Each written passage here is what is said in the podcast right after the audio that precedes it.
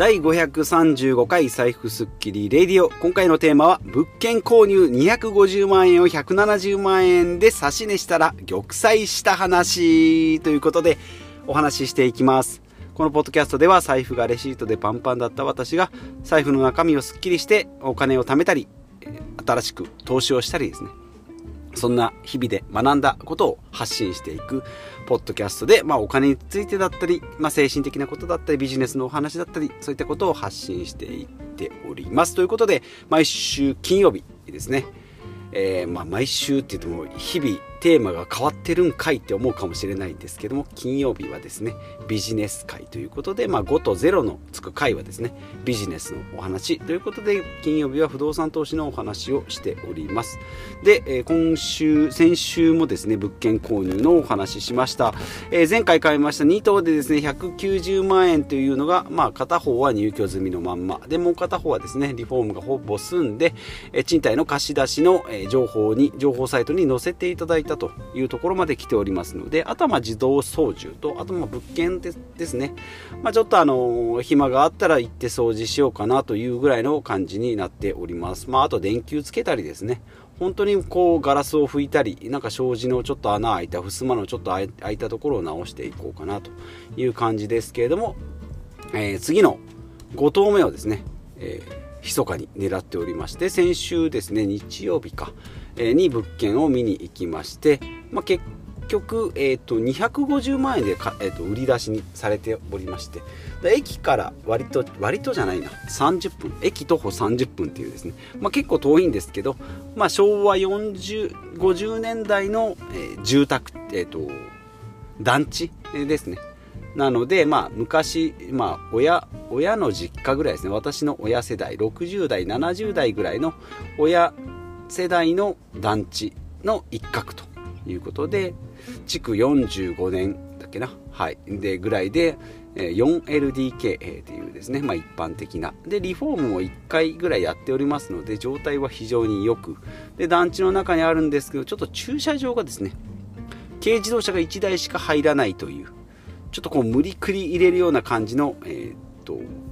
佇まいになっていると。いうことで、まあ、裏裏庭がちょっとあったりとか、まあ、2階があってで2階からの景色がですねなんかこう駅が見えたり、まあ、海まで見えたりみたいな結構いい眺望のところだったんですよね。でリフォーム修繕の箇所もいろいろ見てたんですけども、まあ、これだったらですね購入してもいいかなと思って。で毎回ですねだいたい、えー、と利回りが20%を計算しております。20%を目安にしております。この20%ってどういう目安かっていうと5年で、えーとペイできるような感じですね。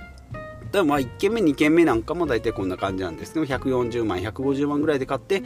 リフォームが30万から50万かかってなんかこう取得税とかですね、まあ、税金関係とか、まあ、いろんな手数料をですね事業事業、えーと、税理士さんとか、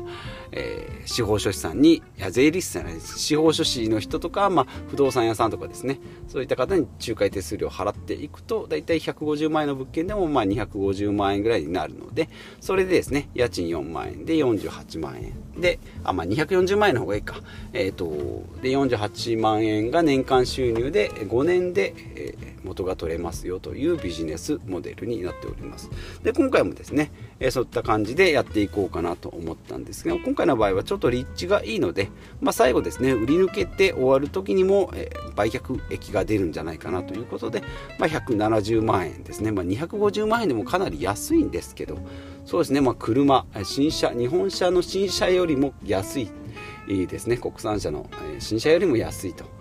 でそれを170万円に値切ってですね、えー、まあ、結果、えー、まあ、ダメだったんですけども、まあ、その170万円にした時のですね、まあ、指値っていうんですね値切る交渉ですね。指値、えー、をした時の、えお話をしていきたいなと思います。はい。で、ちょっと長くなりましたけれども、まあ、結論としてはですね、買い付け証明書を出して、まあ、値切ったら、えー、即答で断られた。まあ、1日後ですけどもね、まあ、無理だったよということで、まあ、5投目、今、えー、目指しております。今4、4頭まで持っておりますが、5投目からですね、青色進行の青色申告特別控除ということで、まあ、事業規模になるので税金がまあまたさらに安くなりますよというフェーズに入ってくるので、まあ、そこに大手、えー、追っかけております、まあ、急いでほしいなっていうところもあるしでもちょっと焦って失敗したくないなっていうところですね、まあ、4件目、えー、もうまだ入居もついていないので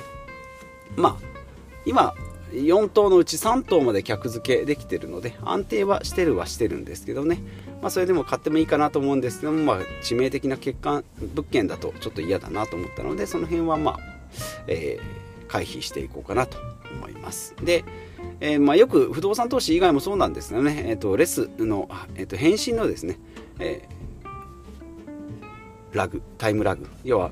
聞かれたことに関してはもうすぐ答えるようにしております。メールとか LINE でですね問い合わせとか来るんですけども基本的にはですねそういったものはすぐ答えるようにするのがまあビジネスマナーじゃないかなと思います、まあ、一回寝かして考え寝かして考えたいっていうのもあるんですけど、まあ、寝かしたところでですね、えーなんかあんまりいい答えも出ないし後々だとちょっと面倒くさくなったり、まあ、忘れちゃったりするので、まあ、寝かすんだったらまあ即答で答えるようにしようかなというふうにしております。なんなんかこうアポイントが来たりですね。どうしますかって物件買いますか買いませんかっていう時も、まあ、買いません。で買いませんっていうのはですね基本的にあまりしたくないなと思うのでいくらだったら買いますよと。200円200万円の物件も50万だったら買いますよって言ってますそれ無理だろうってなるかもしれないんですけど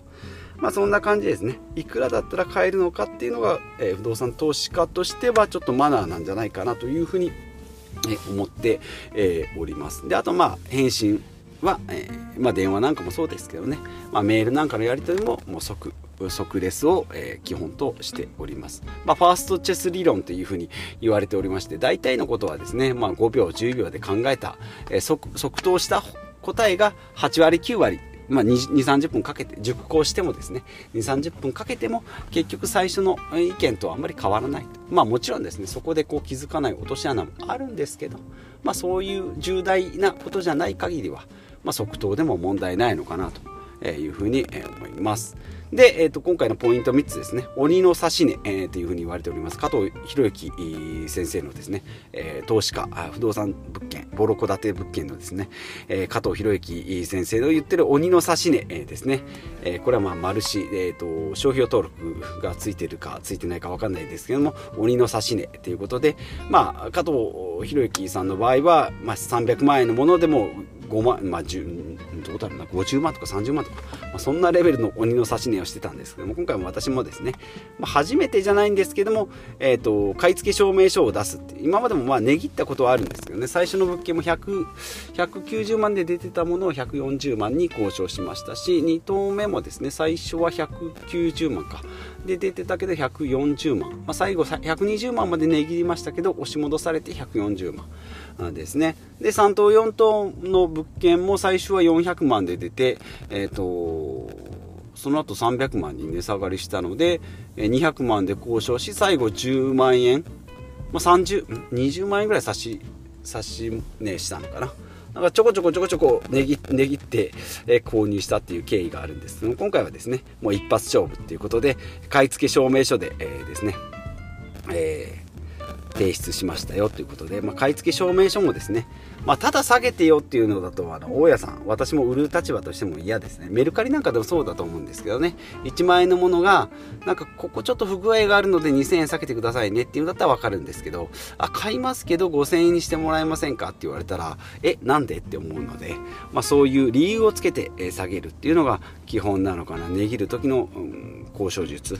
なのかなと思いますし、まあ、理由がですねその的を得てなかったとしてもつらつらと書くっていうのが大事なのかなというふうに思います。で今回の250万円の戸建てもですね希望購入価格170万円ということで提出したんですけども、まあ、想定家賃を3万5000円と設定し設定してですねで、えー、とそれに対して、まあ、外交ですね玄関のドアにちょっと錆びがあったのでこれが2万円でする。ですよと。で、ペンキがちょっと剥がれてたので、これで8万円ですよと。で、裏手にですね、こう樹木が結構生えてたので、その伐採の撤去で、えっ、ー、と、あと柵もなかったので、その辺つけたら外交なんでちょっと高いかなと思って20万円。で、室内はキッチンの入れ替えで、まあ10万円。和室、えー、2部屋の襖で5万円。土壁の修繕で20万円。えっ、ー、と、あと畳の表替えが5万円。壁修繕で5万円。その他、まあ、修繕の予備費って言って、まあ、実際やったらいろいろ不具合出るんじゃないのっていうことでプラス5万円っていうことでですねトータル、えー、80万円値切ってよっていう明細をつらつらと書いて、まあ、出しました、まあ、その結果ですね購入には至らなかったんですけども、まあ、買い付け証明書っていうのをまあ初めて提出できたっていうのと、まあ、あと、まあ、ダメをですね10回繰り返して1回成功すれば自分の思った基準の価格のものが10回、えー、のうち1回買えるんであればまあね5頭買うんであれば50件トライすればいいかなというふうに、えー、思っております。まあ、5枚のカードを引くのによく例えられるんですけどもね、じっくり考えて、まあ、過去の私も昔の私もこうですけどもね、じっくりじっくり考えて、やっぱり買おうかな、買わないかなとかって言って、危機回避のマインドを働かせていくと、成功まではまちょっと遠い。まあ、失敗ももちろんしないんですけども、成功まで遠くなるんじゃないかなと思います。で、5枚のカードがあって、まあ、逆にですね、当たりのカードが出るまで引き続けると。まあ、いずれ当たりを引くことができるっていうことで、まあ、成功マインド、まあ、もちろん1回1回のカードがですね破産をしたりなんか生活が立ち行かなかったりっていうことはあってはならないんですけどもそういったリスクだけを回避するのであれば例えば今回みたいな指し値もですね正直まあ私のこうあいつは何だって思われる可能性もなきにしもあらずなんですけどまあこういうのをですね5件10件どんどん5頭10頭やっていくとそのうち引っかかるものも出てくるだろうし交渉術っていうのも磨かれてくるだろうし物件を見る目目利きの力も上がってくるんじゃないかなというふうに、思います。ということで今回はですねえー、まあ、物件購入5棟目ということにちょ、えー、チャレンジ、えー、しております。まあ、その後ですね、もう1軒、あの、海の近く、で今回見たその250万の物件は駅の近くの、まあ、私が住んでるところは田舎なんですけどもその中でも都市部ですね。で1軒目はど田舎なんですけど、えっと、造船の需要がある外国人の、えー、需要があると外国人の入居者の需要があるところ。で2軒目はこちらは新幹線の駅から近いけど新幹線の駅ってなんでっていう感じなんで、まあ、そこそこそこそこライフラインのコンビニだとかそういうものスーパー的なものがあったりするっていう便利なところではあるんですけど、まあ、交通の便は、まあ、やっぱ車がいるかなというところ。であとは3棟4棟目は、えーと、駅から、まあ、これ近いんですね。山山手なのでちょっとこう駐車場がなかったりもともと住んでる方がいらっしゃるのでね車がなくても生活できるようなとこだったりまあ、えーと雰囲気本当に古民家っていう、えー言葉がよく合う物件なので、まあ、今までは築古不動産投資っていうふうに言ってたんですけどもここ最近は古民家投資っていうような感じになるぐらいのいい物件だったなということで、まあ、5軒目もですね、えー、まあ、ちょっと場所を変えながら、えーえー、購入に向けてやっていこうかなと思います、まあ、5棟まで行けばですね1つえレベルが上がるんじゃないかなということで、まあ、2020年からか、えーと投資始めておりますけれども1頭目買うまで、えー、買うところから今4頭まで来ておりますのであともう一歩でですねワンランク上がるんじゃないかなということで、まあ、今535回ですけどね、まあ、これま1000回2000回と続けていくうちにこの物件が増えていくのかそそれからまた、えーとアパートとかマンションにスケールアップしていくのか。えー、あとはもうちょっと別別のビジネス始めてですね、えー、実は UberEats のドライバーになりましたよっていう風になるのかですね、まあ、そういったものも含めてこう実験的な、えー、人生のこ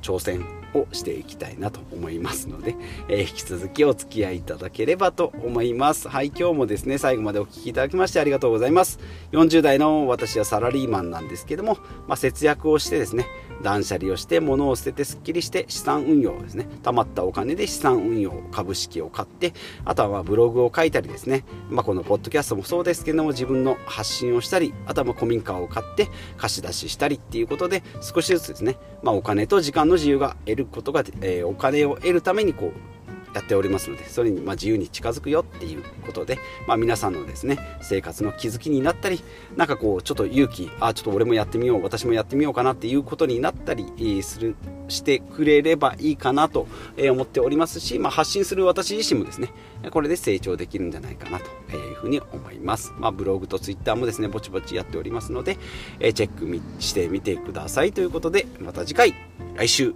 お会いしましょう。